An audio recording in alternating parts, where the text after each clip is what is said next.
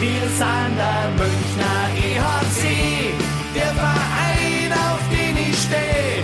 Und wir wissen ganz genau, unser Herz, Herz, Herzstock weiß und blau. Servus und herzlich willkommen. Packmas Podcast, Stammtisch, Episode Nummer 71, Live-Reaction quasi heute an diesem Königsklassenabend im Eishockey in Europas äh, höchster Spielklasse. Ähm, ich glaube, wir haben heute einen sehr, sehr gut gelaunten äh, Münchner Eishockey-Stammtisch und da unterstreichen wir München mal dreifach.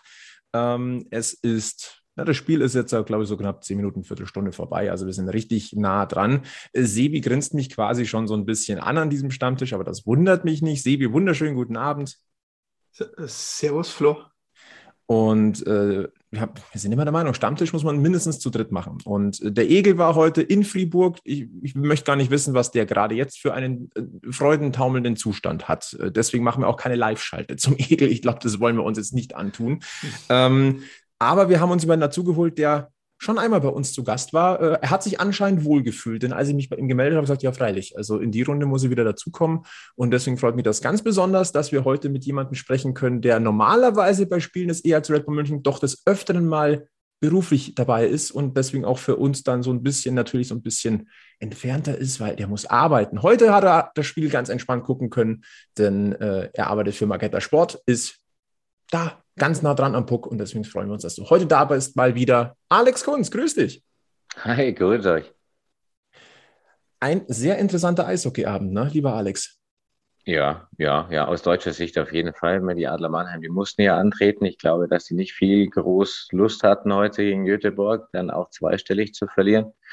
Aus Münchner Sicht war es natürlich ein toller Abend. Ja. Ähm, 4-2 in Fribourg beim Tabellenzweiten in der National League. Ähm, das ist ein Ausrufezeichen. Das ist ein, absoluter, ein absolutes Ausrufezeichen. Und äh, Sebi, vielleicht mal die Frage an dich. Ist das Spiel so gelaufen, wie du es erwartet hast, hattest, oder ist es für dich auch etwas überraschend so gelaufen, wie es jetzt gekommen ist? Komischerweise ist es so gelaufen, wie ich es erwartet habe. Normalerweise, wenn ich ein recht gutes Gefühl habe vor dem Spiel, dann geht das meistens in die Hose. Ähm, Sebo-Rakel an andersrum, oder wie?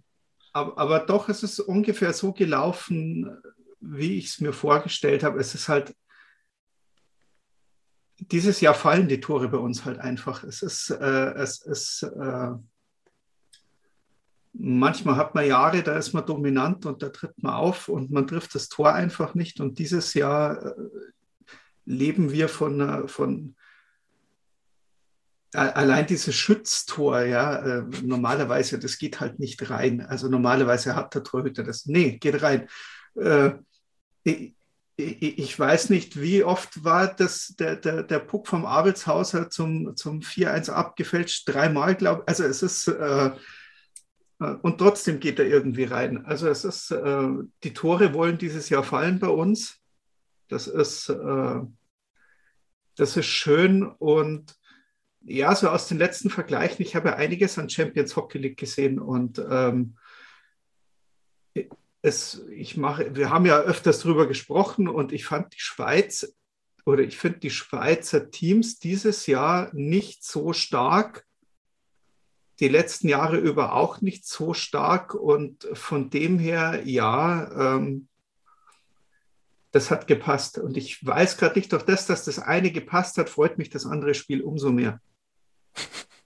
Da, also ich, ich, ich, muss sagen, ja ich persönlich habe jetzt ein bisschen Mitgefühl tatsächlich für Mannheim. Also 1 zu 10, das ist einfach, du spielst Corona gebeutelt mit wahrscheinlich gerade mal zweieinhalb Reihen äh, gegen die Übermannschaft in diesem Wettbewerb. Äh, dass es bei Sebi ein bisschen anders ist, das habe ich irgendwie fast befürchtet. Ich, ja. Äh, gar nicht, wer das Maul aufreißt, der muss auch mal in so einer Situation einstecken können. Und ähm, es ist äh, Nee, ich bin, ich, ich, auch da bin ich ganz offen und das weiß man ja, wenn man hier, hier oft zuhört, äh, von wegen, äh, Hauptsache eine deutsche Mannschaft kommt weiter und ich wünsche es allen. Ähm, ja, gehe ich bei 14 von 15 Teams in der DEL mit. Okay, lass uns beim Münchner Kosmos bleiben, da fühlen wir uns wohl und da kennen wir uns wahrscheinlich deutlich besser aus. Alex, auch an dich die Frage, ähm, überrascht von dem Spielverlauf ähm, in Fribourg, dass es am Ende so gelaufen ist und dass München zwischenzeitlich ja 4-1 vorne war? Puh, also der Spielverlauf war ja schon, schon, schon sehr kurios. Das, das ist 1-0, ein, Riesenbock von, von Daryl Boyle, der sich dann auch selber rein, rein äh, murmelt überhaupt die ersten drei, vier Tore, das waren alle, wie, wie sagt man in Bayern so schön, richtige Wurstzemmeln. Ähm, wie es der Sevi gerade eben gesagt hat, normalerweise fällt das 1-1 von Schütz nicht, weil ähm, Reto Berra im Kasten äh, von Fribourg einen rabenschwarzen Tag erwischt hat. Und ähm, für alle, die es jetzt mit dem Schweizer Eishockey vielleicht nicht so haben, Reto Berra ist tatsächlich neben äh, Genoni der Mann, ähm, der die Torhüterposition begleitet in der Schweizer Nationalmannschaft. Und äh, die beiden gelten auch als mehr oder weniger gesetzt für die Olympischen Spiele. Also das ist äh, kein Fliegenfäller normalerweise. Und dass so einer dann letztlich nach 40 Minuten ausgewechselt wird, das ist natürlich auch was, ja. Ähm, es gehört ein bisschen Glück dazu. Und, und war heute sicherlich aus Münchner Sicht ein bisschen Glück dabei, dass der Goalie eben äh, nicht, nicht so stark war, aber letztlich unterm Strich hat man sich das Glück erarbeitet, weil äh, die Red Bulls nach einer starken Anfangsphase der Schweizer, die das wirklich auch die, die ersten Wechsel gut gemacht haben, aber immer besser ins Spiel gekommen sind, die Beine bewegt haben. Ja, am Anfang habe ich mir gedacht, die Münchner schauen sich das so ein bisschen an, ein bisschen Bauklötze gestaunt, so was ist das jetzt hier und dann eben das Glück selbst in die Hand genommen und letztlich unterm Strich auch verdient äh, mit, mit 4-2 gewonnen. Es war für mich auch so ein bisschen Parallele zum, zu dem Duell oder zu den Duellen gegen Zug in der, in der Hauptrunde. Ähm, so am Anfang, die Schweizer kommen raus wie die Feuerwehr, München braucht so ein paar Minuten, sich freizuschwimmen und dann ist es ein Spiel auf Augenhöhe. Mhm. Und dann hat es so dieses High-Class-Tempo, High-Class-Intensity, die man halt von der Champions Hockey League so gewöhnt ist. Und ich muss ganz ehrlich sagen, wir haben die letzten Wochen immer wieder gesprochen, auch über den Zuschauerzuspruch. Der war jetzt in der Schweiz gar nicht mal so schlecht, knapp über 5000. Das ist mhm. okay. Ja, also, super, für, super für Schweizer Verhältnisse tatsächlich. Ja, ja. und ähm, vielleicht mal ein kurzer Blick nach Mannheim, da waren es 2900. Das hat mich ein bisschen gewundert gegen Frölunda, wenn ich ehrlich bin. Also finde ich schade. Ähm, aber du hast einen ganz, ganz starken Punkt gerade angesprochen, nämlich Daryl Boyle. Das, über den sagen wir immer, das ist der auffälligste, unauffällige Spieler, weil er einfach funktioniert wie ein Uhrwerk. Und deswegen ist es so auffällig, dass dieser Fehler eben von ihm gemacht wurde. War ich persönlich mhm. sehr überrascht. Aber ganz ehrlich, es kann halt auch mal passieren, also da, niemand da jetzt einen Strick draus drehen, aber dieser Mr. Zuverlässig, dass halt einmal einer passiert, dann fällt es halt sofort krass auf. Ja, vor allem, wenn es dann auch ein Tor wird letztlich, ja. Auf der anderen Seite, du hast in der Champions League einen Tiffels, der ist wahnsinnig heiß dort, äh, da auch, auch, auch heute wieder. Ähm, ja, äh, Conny, du merkst, dass er, dass er, dass er einigermaßen fit ist, dass er das Positive da auch nochmal aus, der, aus, äh, aus dem Deutschland Cup mitgenommen hat ja, waren ganz, ganz viele positive Faktoren da heute auch im Münchner Spiel zu sehen. Was ich faszinierend fand, und das war vom Anfang so ein bisschen meine Befürchtung, äh, München war ja Corona gebeutelt, lange Ausfallzeit, äh, langsam hat sich das Team jetzt wieder rangearbeitet, dann kam jetzt die Deutschland-Cup-Pause und ich dachte mir, oder ich war sehr, sehr gespannt, wie steckt die Mannschaft das weg? Ist es jetzt ein Vorteil, um eben mit der Pause vielleicht nochmal noch mal ein bisschen runterzukommen, nochmal einen Anlauf quasi zu nehmen? Oder aber ist es vielleicht doppelt schwer, jetzt in ein Duell wie jetzt gegen Fribourg-Gotteron zu gehen, wo man einfach weiß, da kommt High-Class-Hockey auf dich zu. Das hat extrem gut funktioniert und das eigentlich auch über 60 Minuten. Natürlich gab es das hin und her, da war München mal besser, dann hatte wieder, wieder Fribourg so ein bisschen äh, Oberwasser. Ähm, aber insgesamt äh, Tempo hochgehalten und äh, so, so extrem viel zu meckern, und da schaue ich Sebi an, der da ganz gerne dann mal reingrätscht, finde ich, gibt es heute gar nicht. Nein, wieso? Ähm, es, es, es ist wieder dieser Punkt, wo ich sage, äh, am meisten gibt es zu kritisieren oder am Ding. Und ich denke, wenn man so die Interviews nach den Spielen oder so, wenn es mal nicht, nicht gut gelaufen ist, äh, hört man das auch aus der Mannschaft. Wenn der Gegner die Mannschaft fordert und äh, die Mannschaft zu einem guten Spiel bringt und die Mannschaft ein gutes Spiel machen will, dann passieren zum einen für mein Gefühl weniger Fehler. Die Fehler, die passieren, sind meistens nicht so schlimm. Ja, klar, du hast heute das 1 zu 0 dadurch kassiert. Aber erstens macht man die Fehler dann halt auch, äh, weil der Gegner gut ist und Ding. Also am meisten gibt es zu kritisieren, wenn man das Gefühl hat, die Einstellung stimmt nicht, man nimmt den Gegner nicht ernst. Und bei, gerade bei der Münchner Mannschaft äh, habe ich so das Gefühl, je besser der Gegner ist, je mehr die Mannschaft gefordert ist, je fokussierter die Mannschaft sein muss, desto besser spielt sie auch. Und ähm, es war ein Top-Spiel heute und äh, ich meine. Naja, einmal mehr Werbung für die Champions Hockey League. Im besten, also, also, wieder mal im perfekten Rahmen. Also heute tatsächlich im perfekten Rahmen, weil die Halle auch mal wirklich gut gefüllt war. Das hat man ja auch gehört.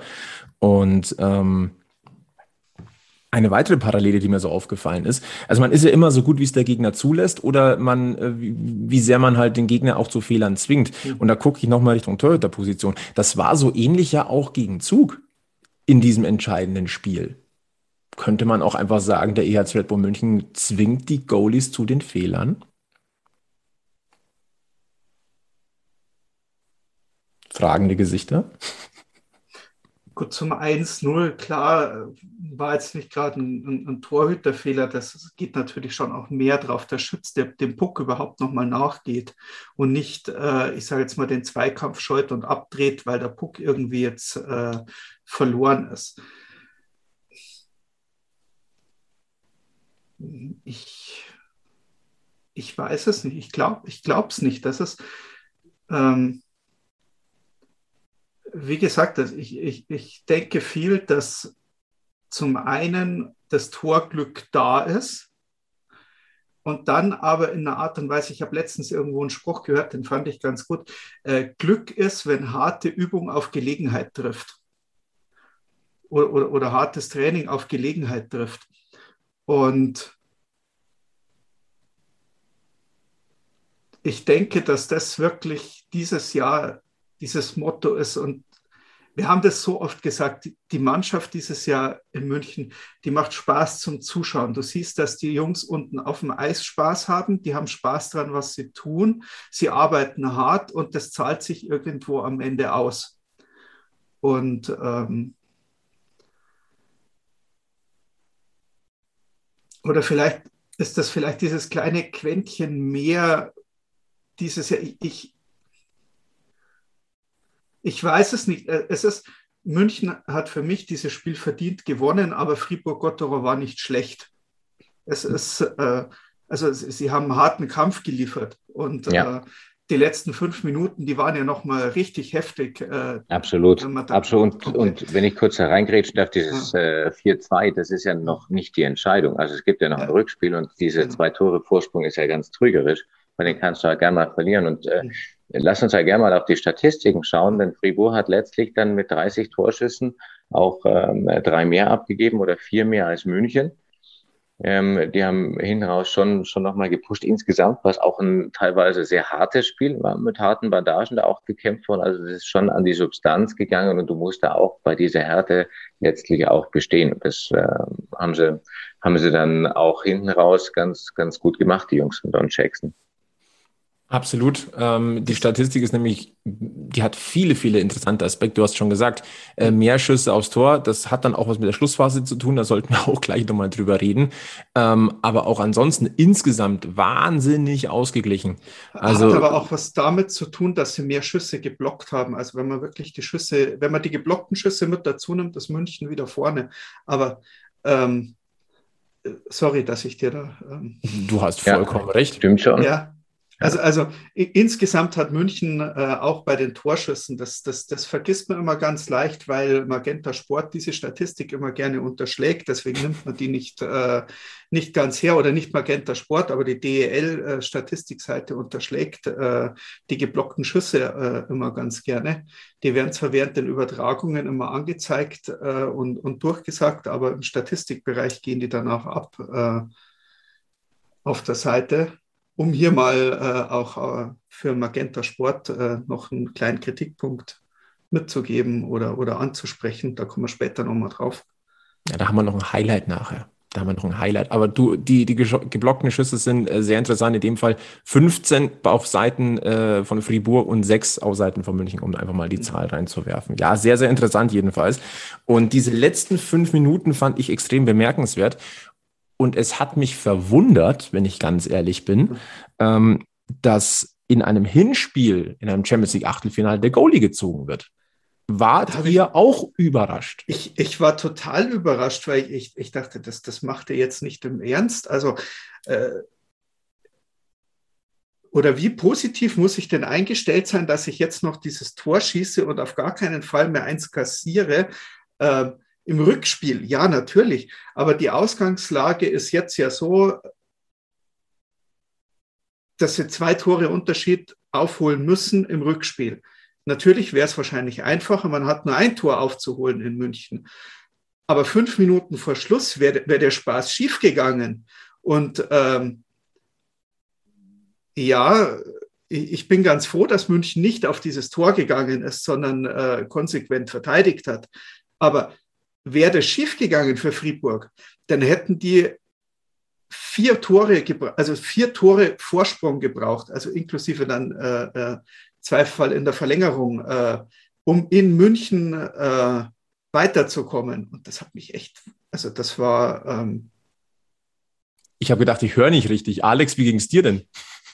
Ja, war, war interessanter Move äh, von Dubé, ähm, den er da gemacht hat. Ähm, klar, alles oder nichts why not? Ja, es ist dann auch letztlich nur die Champions League, weil für, für Fribourg Terrain hat natürlich in erster Linie auch die, die National League die Priorität. Ja, das nimmt man noch nebenzu so mit und äh, wenn man weiß, wie viel ähm, wie viel man da verdient und an, an Geldern kassiert in der Champions Hockey League ist Achtelfinale auch für die immer noch Draufzahlgeschäft, ja.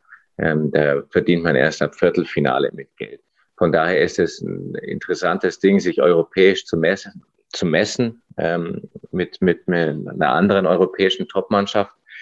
Und, und okay, da kann man auch durchaus mal was riskieren. Ja, da geht's jetzt auch nicht um, um das ganz große Geld. Ja, und äh, vielleicht auch so ein bisschen so ein bisschen Einstimmung auf die National League, die jetzt weitergeht. Da war Fribourg in den letzten sechs Spielen nicht so erfolgreich, nur zweimal gewonnen, nachdem sie eine tolle Siegesserie hingelegt haben. Da bis sie auf mhm. äh, Platz zwei aufgeschlossen haben, bis zum HC Davos jetzt ähm, vor Biel auch noch stehen. Ja, um einfach auch was auszuprobieren mit, mit, mit, mit Spielern, ähm, die heute da auch aus, aus, aus äh, Gotterons Seite reingekommen sind. Einer ganz junger ein erstes Profispiel gemacht heute, weil ein paar Verletzte auch noch da sind. Ja, so kann ich es mir erklären. Ähm, why not? No risk, no fun. Ähm, auf jeden Fall interessant und wir haben wieder was zu diskutieren. Hm. Absolut. Und ich sage mal, in München kennt man äh, frühes, das frühe Ziehen von Goalies von Don Jackson ja, durchaus. Ja. Aber trotzdem, irgendwie war das heute, ich, ich habe auch dreimal hinhören müssen. Macht er das jetzt wirklich? Hm. We take the goalie. Äh, okay, gut, Bitte.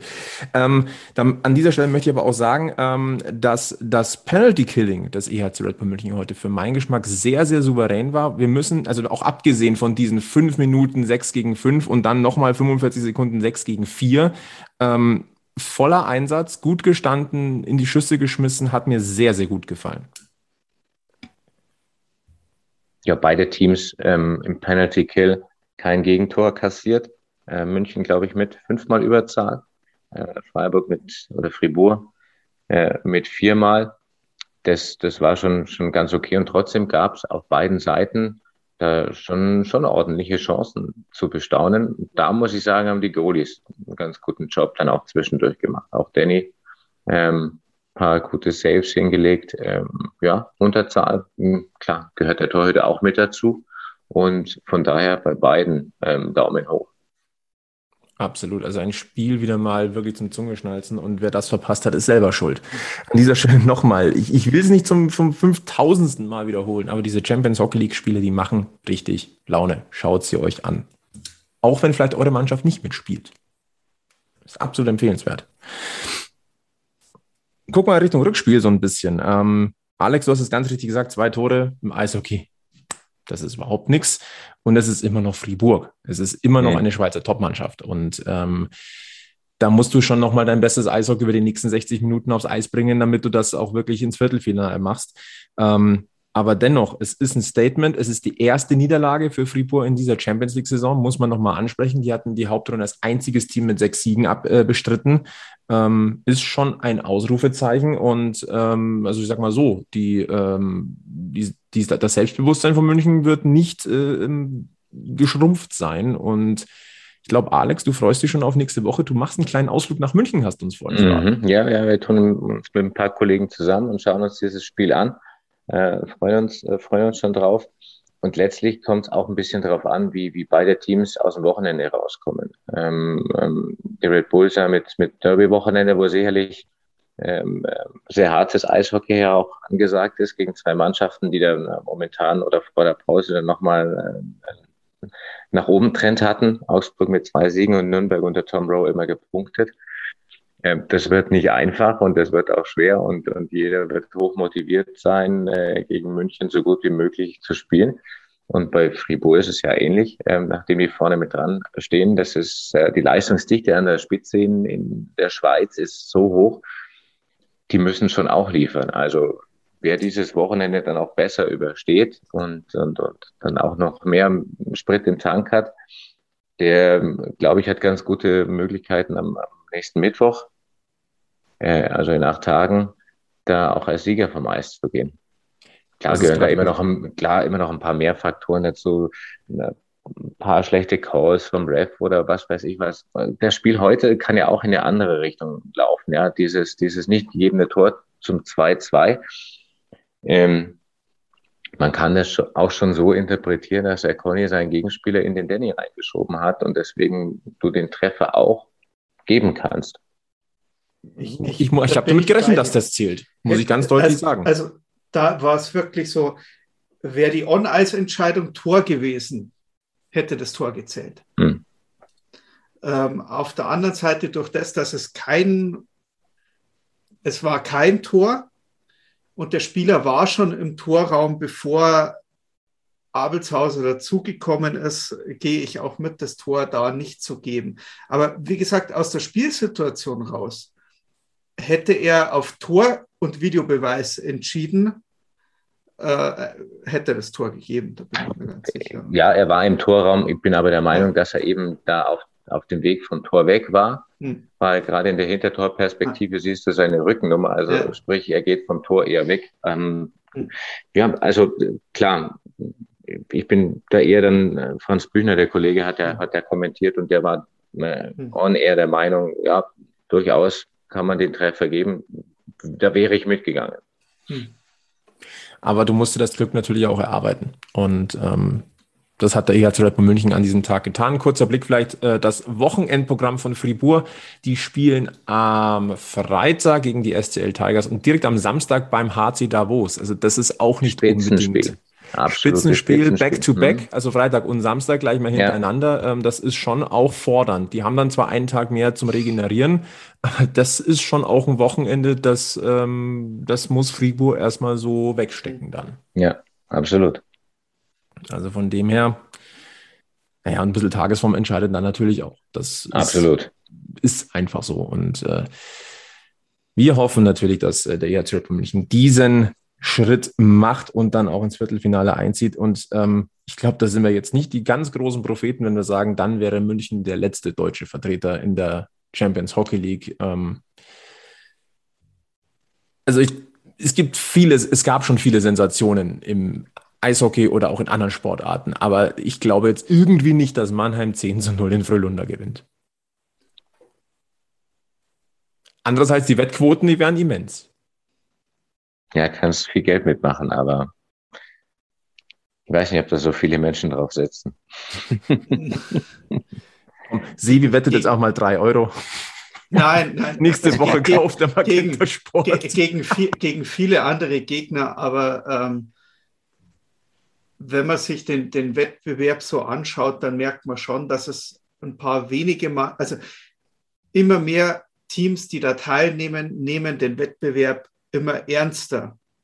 Aber ich denke, es gibt nicht ganz so viele Teilnehmer in diesem Wettbewerb,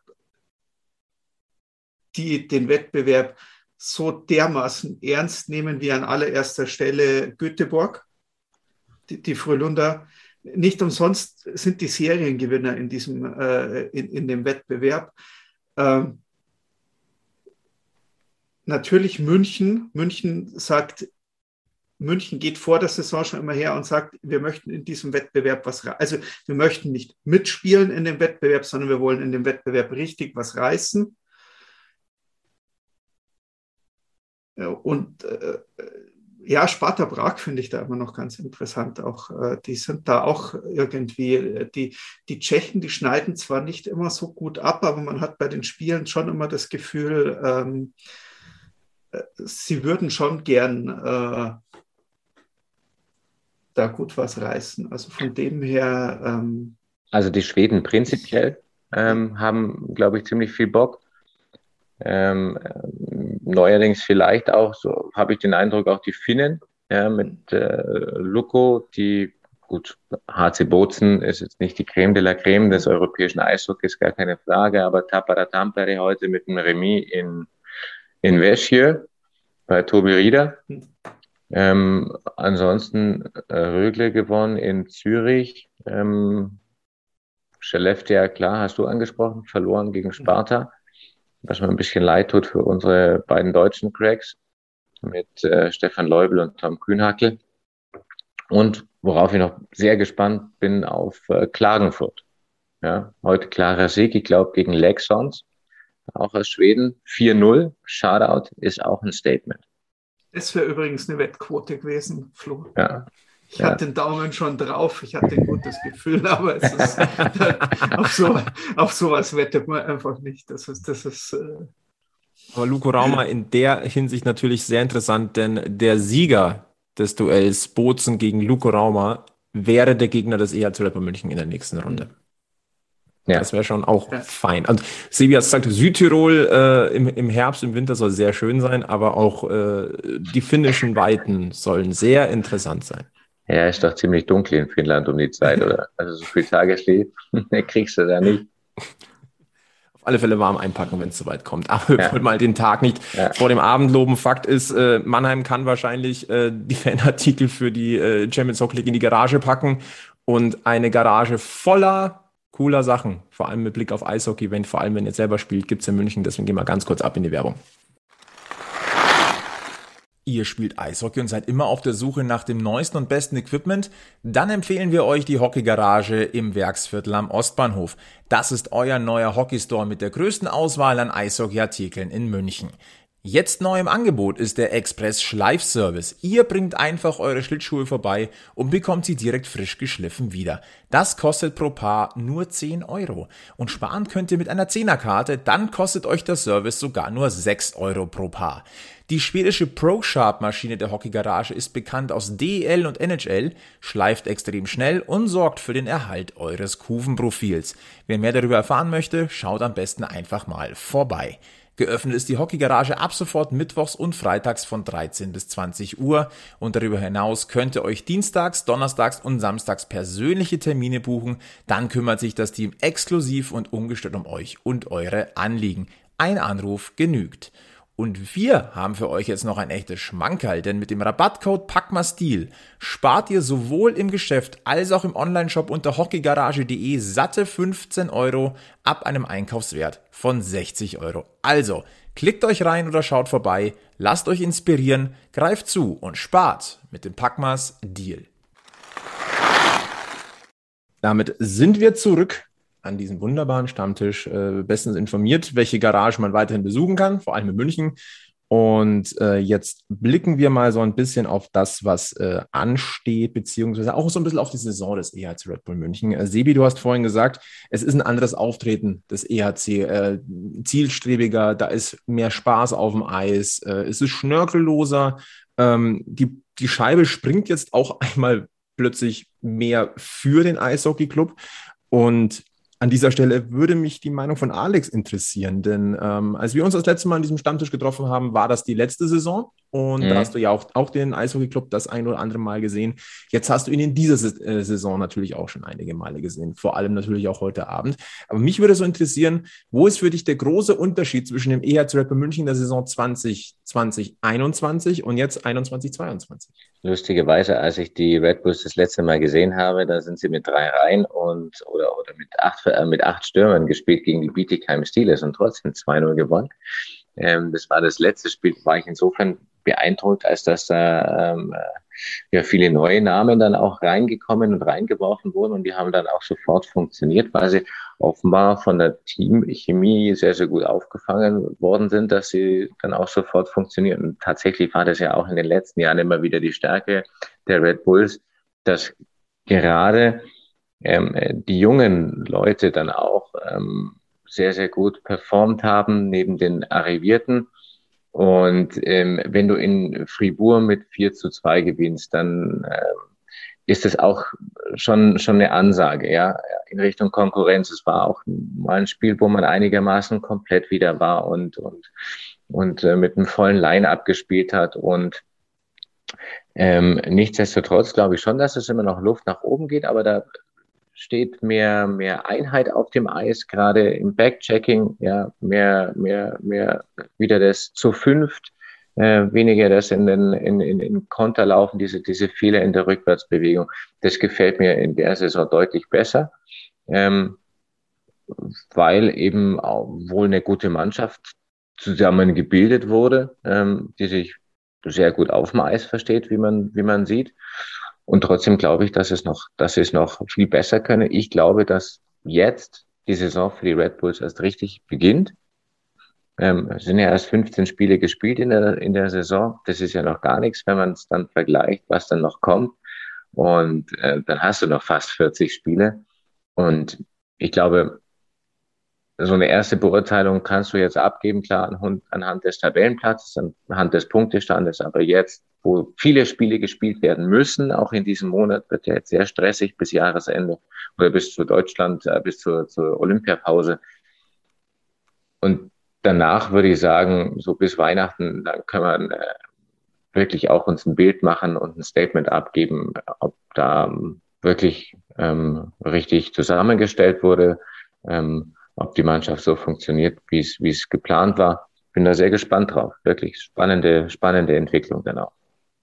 Absolut. Etwas, was heute auch auffällig gewesen ist. Und das liegt natürlich auch so ein bisschen daran, ähm, dass jetzt äh, das Lazarett sich langsam so ein bisschen, ähm, bisschen lichtet. Wobei Lazarett ist ein böses Wort ist. Das sind bestimmt noch ein paar dabei, die noch Corona-Nachwirkungen haben. Aber ihr wisst, was gemeint ist. Es kommt halt jetzt einfach vor, dass einfach schon einige Spieler wieder deutlich weniger Eiszeit bekommen, als man es vielleicht in den letzten Wochen noch gewohnt war. Ähm, heute waren das namentlich ein, Seb ein, Sebastian Zimmermann, ein Philipp Wareika, ein Elias Lindner. Ja, das sind die, die Jungen, aber auch ein Frankie Mauer. Das ist schon auffällig. Ähm, die vorderen Reihen funktionieren richtig gut. Und äh, deswegen muss jetzt auch so ein großer Name wie Frankie Mauer so ein bisschen äh, zurückstecken. Ähm, ja, ja, vielleicht, vielleicht braucht der Frankie auch noch ein bisschen. Er war ja auch lange raus und hat wenig gespielt. Vielleicht braucht er seinen Rhythmus noch. Ja, ähm, wer weiß, wer weiß, ob er, ob er noch Nachwirkungen hat oder was weiß ich was von, von diesem oder jenen. Ich glaube, der braucht noch seine Zeit. Äh, wie alt ist der Frankie? 32, 33 jetzt. Ähm, aber auch da bin ich, bin ich fester Überzeugung, dass er, dass man ihn so, so ein bisschen ranführen will, äh, wieder, ja, weil man weiß, es ist ein wichtiger Faktor auf dem, auf dem Eis, auch mit seinem Tempo, was er eigentlich hat. Und ähm, ja, ähm, denke, das ist eine Momentaufnahme. Auch da wird sich in den nächsten Wochen sehr zeigen, äh, wie oft ihn Don Jackson aufs Eis schickt, gerade in so, so wichtigen und engen Situationen. Das, denke ich auch, da, da sind wir dabei. Frankie Mauer hat vielleicht momentan auch das Problem, dass halt äh, die Reihen, so wie sie gerade sind, oder die ersten zwei Reihen, halt megamäßig miteinander funktionieren. Also Hager und Elis, das wissen wir ja, äh, die, die funktionieren seit, seit, seit Jahren jetzt äh, weiß ich nicht, das hätten die in ihrer Karriere noch nie mit einem anderen Reihenpartner gespielt. Das ist wirklich immer schön zuzuschauen. Und Ortega passt halt voll in die Reihe rein. Und wenn man auch heute geschaut hat, dann gibt es noch einen zweiten Spieler, mit dem Hager immer gut funktioniert hat. Das hat heute zwischendurch auch mal ganz gut funktioniert. Das ist Gogula. Ähm, das funktioniert einfach.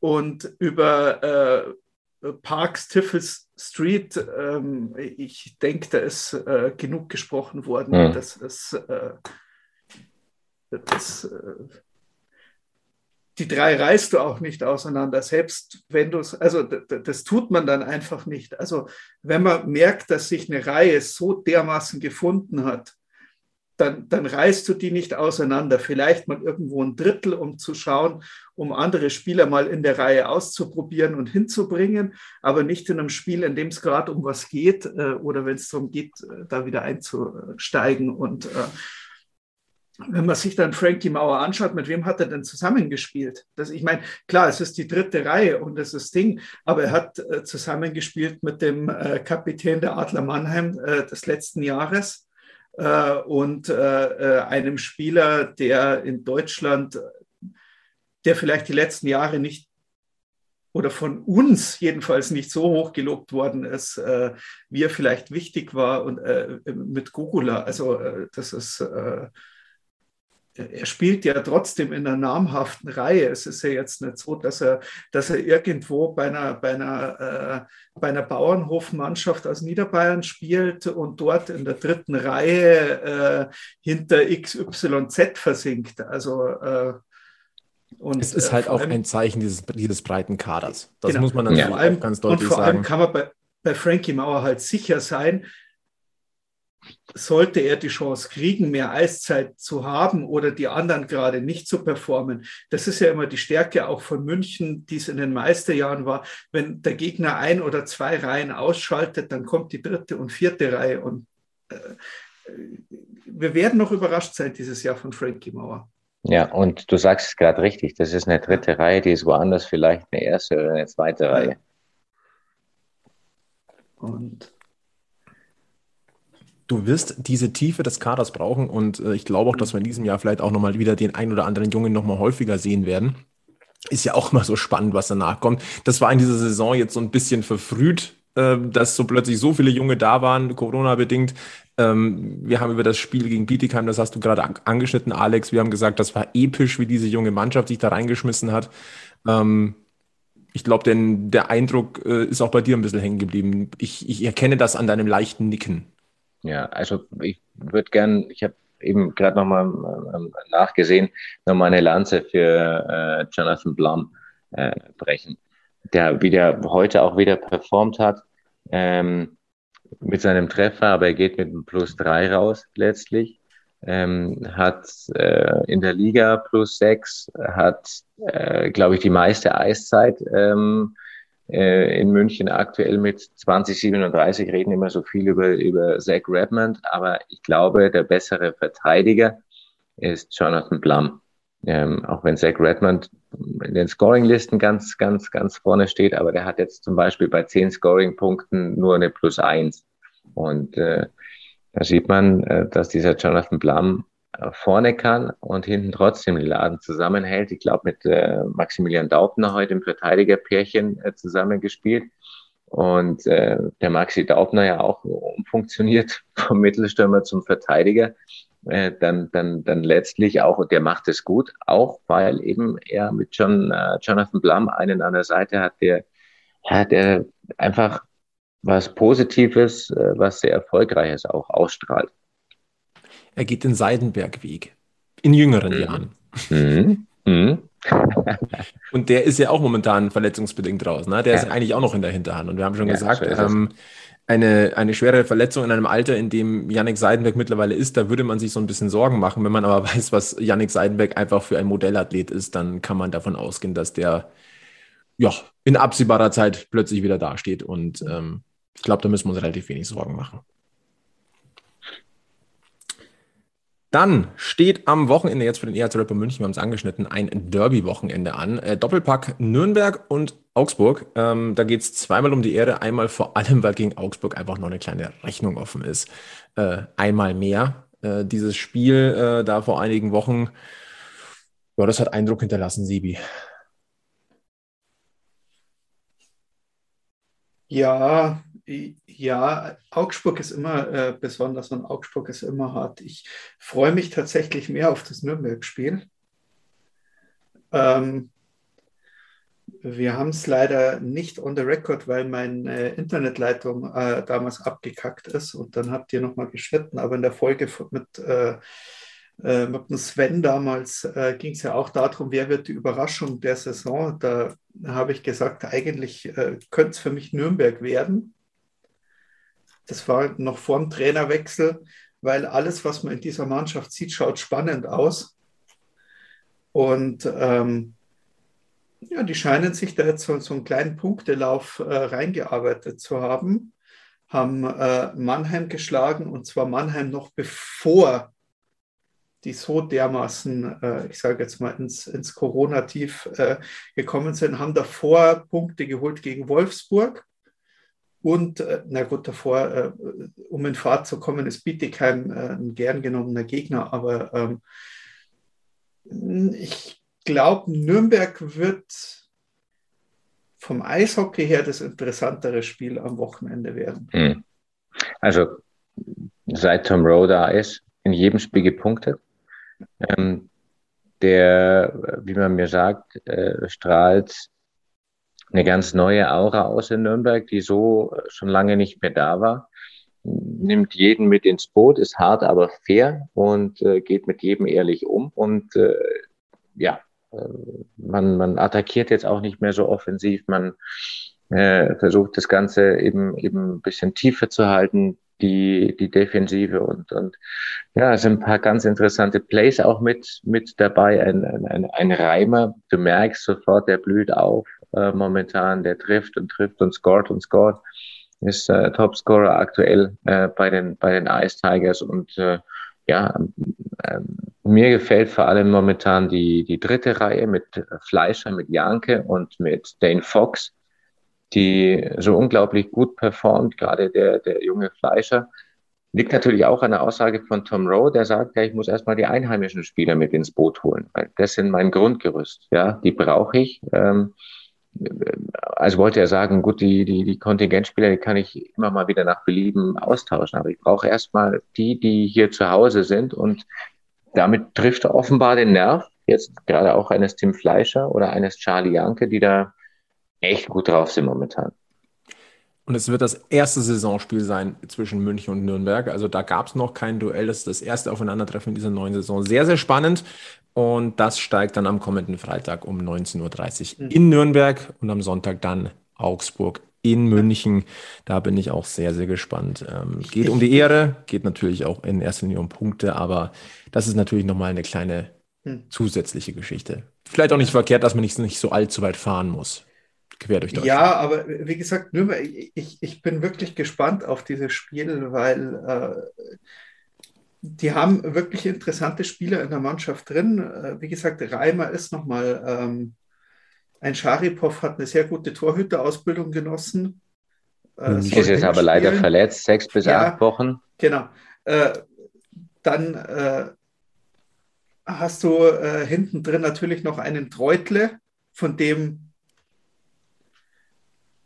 ich, ich, ich denke, Niklas Treutle muss niemandem mehr beweisen, dass er ein, ein, ein guter DEL-Torhüter ist. Das hat er in der Vergangenheit äh, gemacht. Ähm, Ne, ich, also, also Nürnberg ist für mich wirklich, äh, vor allem, die haben halt, die haben halt, wie du vorher gesagt hast, die haben halt so, so, ein paar Sachen auf dem Zettel, die sie immer wieder mal bringen, so während dem Spiel. Das schaut dann auch noch ansprechend aus und das schaut gut aus. Und ähm, na, ich denke, das äh, könnte äh, so, eine, so eine interessante, interessante Geschichte werden. Und natürlich auch ein Andrew Botnachuk, der irgendwie dieses Jahr total aufdreht. Also das ist, äh, äh das ist, wo ist der jetzt bei, bei, bei plus 10, plus 10? Mhm. Also der, der ist irgendwie jenseits der plus 10 in, in einer Mannschaft drin, die eigentlich jetzt äh, in den letzten äh, Spielen oder, oder seit Saisonbeginn eher unterperformt hat. Und äh, das ist schon, äh, na, wird eine spannende Geschichte. Also.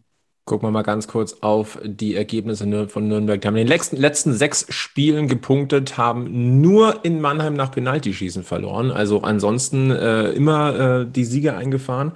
Ähm, die haben den Lauf.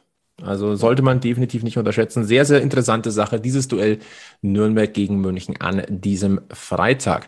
Was wir jetzt auch mittlerweile haben, wir sind ja alles drei Bartträger. Der Movember ist da. Und jetzt blühen die Schnauzbärte wieder. Und ich muss zugeben, ich traue mich nicht so ganz, weil ich weiß, dieser Pornopalken, ich weiß nicht, ob er mir stehen würde. Alex, ich glaube, dir würde er extrem gut stehen. Ähm, das letzte Mal, als ich sowas hatte, da habe ich mich verschnitten. Das war zu Bundeswehrzeiten. Jetzt pass auf, das war noch vor der Jahrtausendwende. Ähm, das war nicht so ein schöner Anblick und den will ich auch jedem anderen ersparen hier. Von daher bin ich da raus. Gott sei Dank sind wir ja hier ein Podcast. Und man kennt dich tatsächlich auch ein bisschen mehr von der Stimme.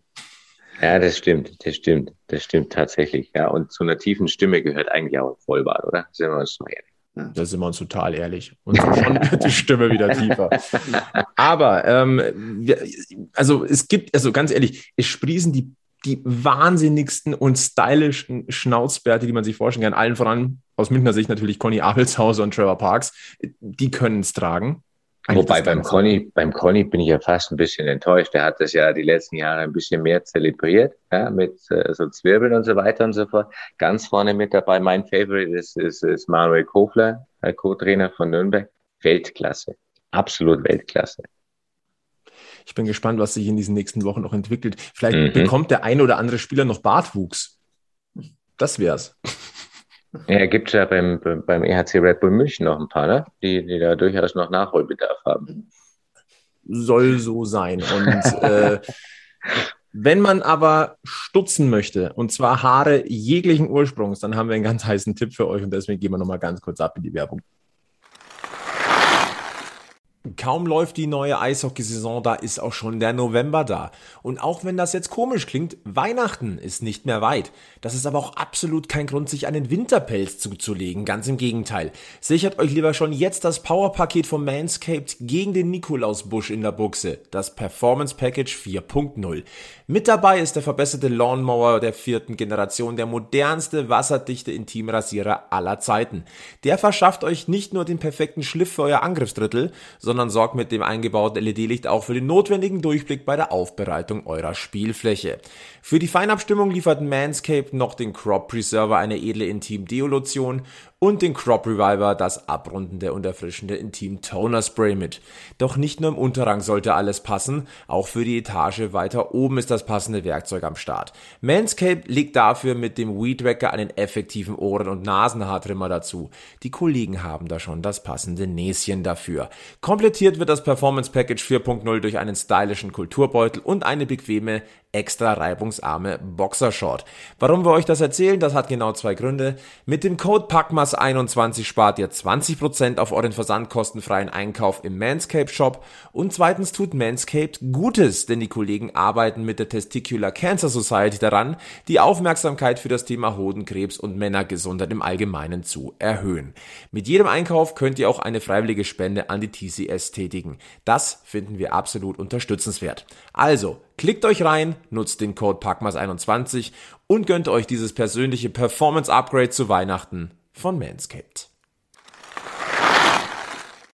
So, da sind wir frisch rasiert und frisch gestylt und in äh, der Frische der, äh, des Schwunges dieses Podcasts gehen wir in das letzte Drittel und da schauen wir noch einmal zurück auf dieses Länderspielwochenende, ähm, das ja mehr als nur interessant war, denn sowohl die Herren als auch die Damen waren im Einsatz. Alex, du warst im Einsatz für Magenta mhm. Sport, du hast das hautnah mitbekommen.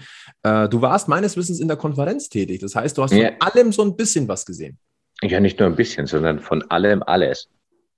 Und äh, intravenös Eishockey. Verdammt spannend, ähm, auch äh, täglich da wirklich mit sieben, acht Stunden Eishockey berieselt zu werden.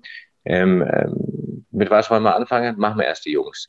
Machen wir erst die Jungs, ähm, ähm, die natürlich auch jeden begeistert haben wieder, weil wir hatten nachweislich auch nicht die beste Mannschaft am Start, aber das, was dann Toni Söderholm wieder daraus gemacht hat, das war wieder exzellent. Äh, eine Mannschaft, die vielleicht nicht die talentierteste war, aber die ähm, kämpferisch am meisten, am meisten geliefert hat und diese Reihe mit äh, Tobi Rieder, mit Leo Pföderl und äh, mit Marcel Nöbels da den kompletten Deutschland Cup zusammengeschossen und gespielt hat, das war schon, das war schon big fun, ja, äh, war toll. Ähm, die Slowaken haben mich auch begeistert, ja, trotz Corona-Problematik und so weiter und so fort. Auch wieder ein Haufen Junge mit dabei, ähm, tolle Leistung abgeliefert. Russland ja, das war eine 1X-Mannschaft, musst du sagen, weil wenn du dir die Spieler mal anschaust und welche Eiszeiten die in der KHL haben, wenn sie überhaupt KHL spielen und nicht in der zweitklassigen VHL in Farmteams, dann war das Ergebnis so zu erwarten. Die einzigen, die richtig enttäuscht haben, waren die Schweizer, die mit einer Bombentruppe da eigentlich angekommen sind und äh, ja, dann letztlich nach einer Ansage auch dann vom, vom, vom, vom, vom Trainer, die ein bisschen lauter war wohl im ersten Drittel beim letzten Spiel, dann doch noch gedreht haben. Also äh, von daher, äh, von daher bin ich sehr, sehr gespannt. Gerade just in dem Moment, wo die Schweizer ja gesagt haben, ab sofort ist Halbfinale bei jedem großen Turnier Minimum. Hm. Mal gucken, ob das denen nicht irgendwie auf die Füße fällt. Ja, von den Schweizern ja immer gewohnt, Bescheidenheit und so weiter, so ein bisschen auf Understatement gemacht. Jetzt so ein bisschen aus der Reserve und äh, funktioniert sie nicht so recht. Vielleicht ist es der Druck, ja, den, den alle Beteiligten, an den sie sich erstmal gewöhnen müssen. Und Druck ist bei der Schweiz auch ein gutes Stichwort, denn sie spielen jetzt dann Mitte Dezember nochmal in Wisp ein Turnier und da wird Patrick Fischer sehr wahrscheinlich eine komplett andere Mannschaft dann auch äh, zur Verfügung haben und mitnehmen. Und ja, da ist schon eine große Tiefe da aktuell und vielleicht geht dem einen oder anderen so ein bisschen die Düse, mal abgesehen von Andres Ambühl, den kannst du nachts um zwei, glaube ich, aufs Eis stellen, der funktioniert immer, auch wenn er 45 ist. Aber lass mich noch ein Wort zu den Frauen sagen. Das ist so verdammt schade, weil ähm, wer sich mit den Frauen da mal beschäftigt, weiß, dass da ähm, eben auch Fördergelder ähm, jetzt auf dem Spiel stehen vom Deutschen Olympischen Sportbund und diese Bundeswehrplätze, ähm, die ja auch dem, dem deutschen Frauen-Eishockey äh, zugesprochen werden, dass da gekürzt werden kann, nicht muss, aber kann. Und nur weil man ein Spiel nicht gut gespielt hat. Und das war das eben gegen Österreich. Und da hat man sich da auch so ein bisschen, bisschen verkackt. Aber im Prinzip ist es keine schlechte Mannschaft. Und vielleicht war es auch die Bürde des Auftaktspiels, des Drucks zu Hause.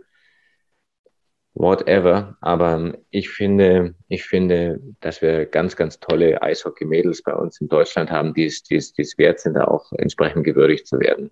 Obwohl sie es jetzt nicht geschafft haben. Und das ist ein schönes Stichwort, denn ähm, ich muss sagen, ich fand es klasse, dass Magenta Sport gesagt hat, komm, wir zeigen das auch wirklich in voller Länge. Das ist ein Signal und ähm, das ist auch ein Thema, was, was mir tatsächlich auch am Herzen liegt, das was wir auch mal ganz deutlich ansprechen. Äh, Eishockey für Frauen oder, oder das Frauen-Eishockey, das hat auch mehr Aufmerksamkeit verdient. Vor allem hier im großen Raum von München, da gibt es ja doch einige Mannschaften, mhm. äh, die auch Frauenteams stellen und zwar richtig starke Frauenteams. Ich sage nur Planeck oder Memmingen. Ähm, das sind tolle Anlaufstellen für das Frauen-Eishockey. Also da müssen wir ganz deutlich sagen, ähm, stark auch nochmal äh, in Richtung Magenta Sport, dass äh, diese Bühne auch einfach geboten wurde. Und auch wir waren äh, in, Person, in, in, einer Person äh, in Füssen vor Ort. Der liebe Egel hat äh, gesagt, komm, an diesem Wochenende gönne ich mir Frauen-Eishockey, ist nach Füssen gefahren. Ähm, wir haben ja gesagt, heute erreichen wir ihn in Fribourg definitiv nicht mehr. Der wird sich äh, über das 4 zu 2 von München definitiv freuen und das wird er wahrscheinlich auch gebührend stammtischig feiern. Liebe Grüße, lieber Egel. Aber er hat uns eine kleine Sprachnachricht geschickt. Seine Eindrücke aus Füssen vom Frauen-Eishockey. Es war übrigens auch seine Premiere. Ähm, ja, die hören wir jetzt. Ja, dann mal Hallo zusammen. Ähm, paar Eindrücke aus Füssen, sehr gerne. Also wir sind da am Sonntag hingefahren und das ist, war mein erstes Damen-Eishockeyspiel, das ich live gesehen habe und ich muss sagen, das war echt ein schönes Erlebnis, war ein total schöner Tag. Kann nur empfehlen, sich mal ein Damen-Eishockeyspiel in der Halle anzugucken. Kann man sich wirklich sehr schön anschauen, macht viel, viel Spaß. Ähm, ist auch großer Sport, den die, die Mädels da aufs Eis bringen. Schade war am Ende, dass man es sportlich nicht geschafft hat, sich für Olympia zu qualifizieren was man sicher schon am Donnerstag gegen die Österreicher so ein bisschen vergeben hat. Und ähm, dann hätte man die Dänen glatt schlagen müssen, die Dänen. Und das hat halt nicht geklappt. Ein bisschen unglücklich. Erst in Penaltyschießen gewonnen, deswegen nicht zu Olympia. Ähm, was ich total schön fand, dass äh, auch viele, ja, oder ich sag mal relativ viele Fans da waren. Es gab eine Kurve, es gab ein bisschen Stimmung. Und ähm, nach dem Spiel wurden die deutschen Spielerinnen so ein bisschen aufgefangen, die natürlich sehr traurig waren, ähm, wurden von der Kurve trotzdem gefeiert. Und was halt so Eishockey-like ist, danach wurden auch die Däninnen gefeiert, die sich für Olympia qualifiziert haben, haben dann noch die Welle mit der deutschen Kurve gemacht, hatten also auch da ihren Spaß auf dem Eis, konnten richtig feiern, einen großen Erfolg, den sie da natürlich holen, weil zu Olympia fährst du halt nicht alle Tage. Alles in allem echt super. Ähm, auch eine Reise nach Füssen ist natürlich immer, äh, ist immer wert, ähm, nach Füssen zu fahren. Die Halle ist echt schön. Organisation war gut, ähm, wenn man mal von den etwas langen Wartezeiten am Catering absieht. Aber auf jeden Fall, also wenn mal in der Nähe ein, ein Damenspiel ist und sich äh, jemand äh, das mal anschauen will, ich kann es nur empfehlen. Es macht wirklich Spaß. Und ähm, von daher, wie gesagt, ein rundum gelungener Ausflug da am letzten Sonntag nach Füssen. Jetzt wünsche ich allen Hörern noch viel Spaß beim Podcast. Und ich mache mich jetzt dann langsam auf den Weg in die Schweiz und schau mal, was unsere Jungs da heute in Fribourg so reißen können. Ciao. Also er hat auf alle Fälle auch einen tollen Ausflug nach Fribourg, das kann man festhalten. Aber ansonsten, glaube ich, können wir das nur unterstreichen. Großer Sport, schade, dass es nicht gereicht hat. Ja, schade. Zuschauerzahlen haben schon ein bisschen zu wünschen übrig gelassen, aber auch bei beiden Turnieren, klar, möglicherweise mit der Corona-Situation dann vielleicht auch, dass, dass das Füssen, sage ich mal, nicht zentral in Deutschland liegt, sondern eher dann auch im Süden. Ähm, und ähm, ja, ähm, definitiv hätten die Frauen da auch, auch, auch mehr Zuspruch verdient gehabt für das, was sie, was sie da auch, auch immer wieder leisten, ja. Aber ich glaube schon, dass ähm, dieses Wochenende durchaus auch Aufbauarbeit gewesen ist. Und, ähm, Absolut darauf kann man definitiv aufbauen. Es so, kommen ja auch wieder die Frauenweltmeisterschaft, also von dem her. Ähm, da werden wir auf alle Fälle einen Blick drauf werfen. Lass ja, aber lass mich, lass mich gerne noch, noch was, was sagen zu, zu, zu, zu dem, ähm, was, man, was man da gesehen hat. Also klar, man kennt, man kennt bestimmte Namen außer DL, ja, aber auch die Eisenschmied-Schwestern zum Beispiel, ja, Rebecca Ohren dort. Der Name ist auch nicht unbekannt, dann Anna Reich, ja, Frau von, von, von, von Kevin. Das ist schon interessant, wer da alles da mit dabei ist. Und noch viel geiler ist, was Dänemark dabei hatte mit einer Josephine Jakobsen, äh, deren Bruder vier Jahre bei den Hamburg Freezers gespielt hat. Julian Jakobs nämlich und noch viel cooler Amalie Andersen, ihr Bruder äh, Frederik, ist heute der Carolina Hurricanes. Also schon, äh, wow, ne? Das sind Eishockey-Familien. Absolut, absolut, ja. Auf alle Fälle ich, faszinierend. Ich bin sowieso dafür, dass wir so Geschichten viel mehr in den, in den sportlich wieder mehr in den Mittelpunkt rücken sollten, weil ähm, für mich ist es oder ist es immer mehr ähm, fähig geworden in den letzten Jahren. Und zwar äh, merken wir das, um jetzt äh, von den Damen insgesamt wieder mal so, so, so, so einen Querverweis zu den Herren zu bringen. Wir sehen es ja jetzt in der Champions Hockey League wie sehr die Leute irgendwie auf gewisse Sachen fokussiert sind, aber nicht auf den Sport. Weil wenn es ums rein Sportliche gehen würde und was du da zu sehen bekommst und was die Mädels machen und was, was, was die Jungs machen, äh, wenn es wirklich um den, wenn es den Leuten um den Sport geht, den sie gerne sehen würden, dann wären diese Spiele viel voller. Und ähm, ich bin sehr überrascht gewesen. Ich war jetzt durch das äh, äh, bei Magenta Sport. Na klar hat man bei Olympia immer ein bisschen bei Frauenhockey reingeschaut.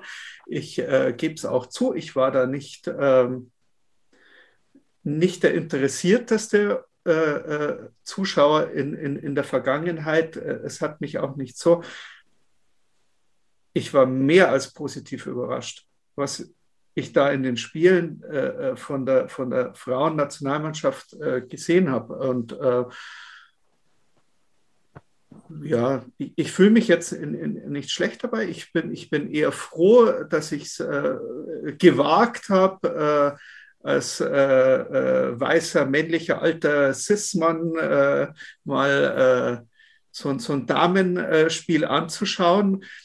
Und ich, ich, fand das so gut. Äh, gut, das gegen Österreich habe ich nicht gesehen, aber die anderen beiden, äh, dass ich da gleich wieder reingeschaut habe. Also es hat mich, ich war überrascht, wie gut das eigentlich war. Oder, oder also. Nochmal die ganz warme Empfehlung: Frauen-Eishockey macht Spaß und hat definitiv deutlich mehr Zuschauer verdient. Eine Frage noch zur Herrennationalmannschaft, bevor wir langsam auf die Zielgerade einbiegen. Ähm, dein Magenta Sportkollege Rick Goldmann hat gemeint, ähm, wir sind auf dem Weg, die beste deutsche Eishockey-Nationalmannschaft aller Zeiten zu sehen. Vor allem mit Blick auf Olympia und äh, die WM, Alex. Würdest du da mitgehen, auch mit dem Blick darauf, dass natürlich jetzt eigentlich beim Deutschen Cup noch einige Mann gefehlt haben und wir reden da wirklich von Prominenten, die noch nicht dabei waren?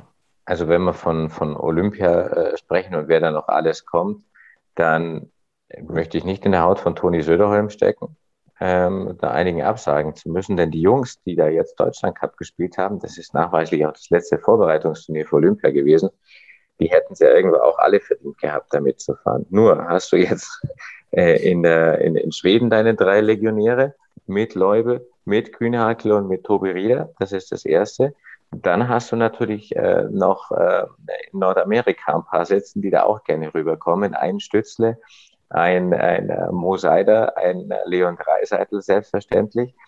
Und dann kommt noch ein Nico Sturm dazu und die Young Guns in der American Hockey League aktuell. Äh, Philipp Grubauer habe ich auch noch ganz vergessen äh, aus Seattle. Ähm, ein, ein, ein Peterka, der super funktioniert in Rochester bei den Americans ähm, ähm, dann, äh, dann Reichel, der am Geburtstag vom Papa mal schnell einen Hattrick liefert da drüben. Ein Gawanke, äh, der für, für die Manitoba Moose so ein, so ein gutes Spiel geliefert hat. Und dann hast du noch die zwei Schweizer mit Tobias Vorler. Dominik Karun war ja auch noch nicht mit dabei. Und dann gibt's ja noch so zwei, drei, die sind jetzt nicht eingeladen worden, aber auf die haben wir jetzt auch mal ein Auge. Christian Neumann kennt ihn jemand. In Zug spielt der tatsächlich. Er ist ein gebürtiger Leipziger, ist ein Deutscher. Der ist jetzt da reingeworfen worden. Da sind sie alle begeistert ja. Und das beim Schweizer Meister wohlgemerkt. Und, und ähm, wir haben dann noch ein, zwei in der NCAA, die kommen sehr wahrscheinlich natürlich nicht in Frage, aber Julian Napravnik, der Napravnik, ähm, den werden wir auch die nächsten Jahre mal hören, bin ich, bin ich felsenfest davon überzeugt. Und jetzt wirfst du das alles mal in einen Topf und dann schaust du mal, wie viel noch überbleibt letztlich an Plätzen und dann wird es schon verdammt eng. Da kannst du im Prinzip zwei Mannschaften mitfüttern. Ich glaube, wir können uns auf ein sehr, sehr, ein sehr, sehr interessantes Frühjahr freuen in Sachen mhm. Eishockey. Und da rede ich jetzt nicht nur von den Playoffs, sondern das wird. Eishockey-Hochsaison ab Anfang Februar. Ja. Und da, da muss ich jetzt aber wieder sagen, da kommt jetzt der Münchner wieder durch. Das bleibt für mich die Baustelle im Münchner Eishockey.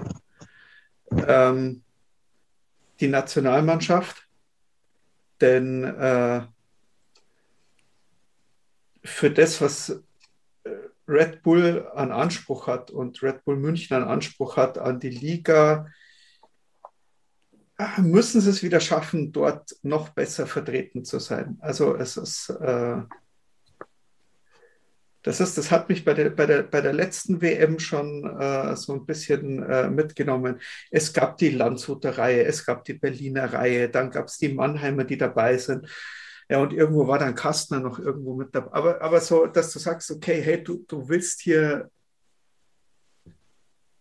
du willst hier die, die, die Top-Mannschaft in Deutschland sein, dann musst du für meinen Geschmack deine Top-einheimischen Spieler in die Nationalmannschaft bringen oder in einer anderen Art und Weise diese Top-Spieler zu dir bringen. Also ich bin mir, ich bin mir ziemlich sicher, dass, dass Freddy Tiffels, wenn der einfach so weiterspielt, wie er jetzt spielt, äh, äh, äh, zu Olympia mitfahren wird. Also da, da, da wird er einige ausstechen, auch wenn er jetzt gerade nicht dabei war äh, zum Ding, weil das einfach gigantisch ist, was der äh, nochmal für einen Sprung gemacht hat. Aber ah, ob das so der Anspruch ist, immer so hinter, den, hinter der Berliner Reihe oder der, der, der Mannheimer Reihe irgendwo äh, hinterher zu fahren. Ähm, ja, also aus Münchner Sicht, die, ich freue mich für die Nationalmannschaft. Die Nationalmannschaft ist natürlich äh, äh, das Aushängeschild oder das Zugpferd und man, man feiert das natürlich mit. Aber wenn ich da jetzt von einem Münchner Betrachtungswinkel rangehe, dann äh, sehe ich da einfach Arbeit. Und darüber werden wir garantiert vor Olympia auch nochmal sprechen. Wir sind auf der Zielgerade und jetzt haben wir was ganz Tolles noch und deswegen ist es auch super, dass der Alex da ist, denn ähm, Magenta Sport, wissen wir alle, zeigt die komplette DEL-Saison live und äh, das heißt, damit verpasst man kein Spiel des EHC Red Bull München und eben auch sowas wie die Länderspiele beim Deutschland Cup sind natürlich auch immer mit dabei. Und äh, jetzt haben wir eine sehr, sehr gute Nachricht, lieber Alex, äh, denn wir dürfen fünf Jahresabos verlosen. Kostenfrei Eishockey live für ein Jahr. Nicht schlecht, oder? Also nicht schlecht ist ja noch untertrieben, ist ja höllisch untertrieben noch.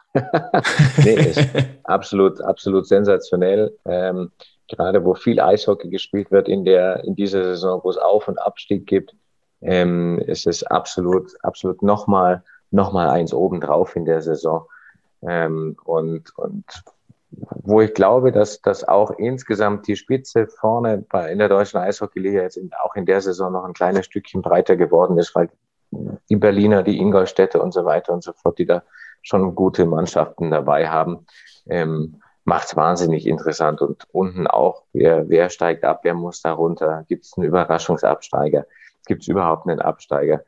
Ähm, wer kommt dann hoch? Also wird verdammt spannend und äh, ich kann es nur jedem ans, ans Herz legen, äh, sich das, äh, sich das äh, zu holen oder sich dafür zu bewerben, ähm, weil das ist ein absolut toller Sport, der da gezeigt wird.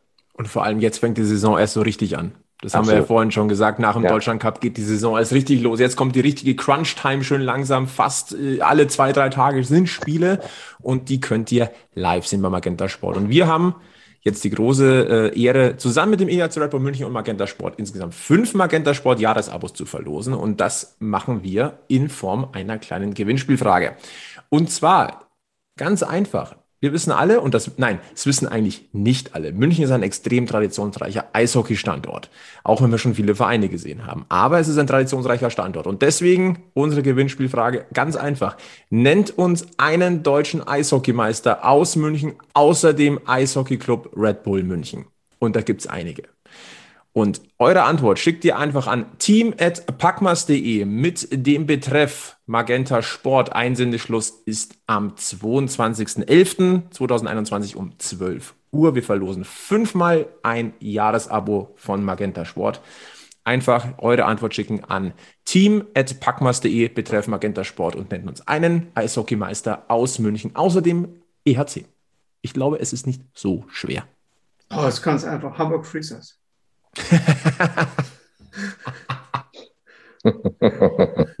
okay. Lassen wir so stehen.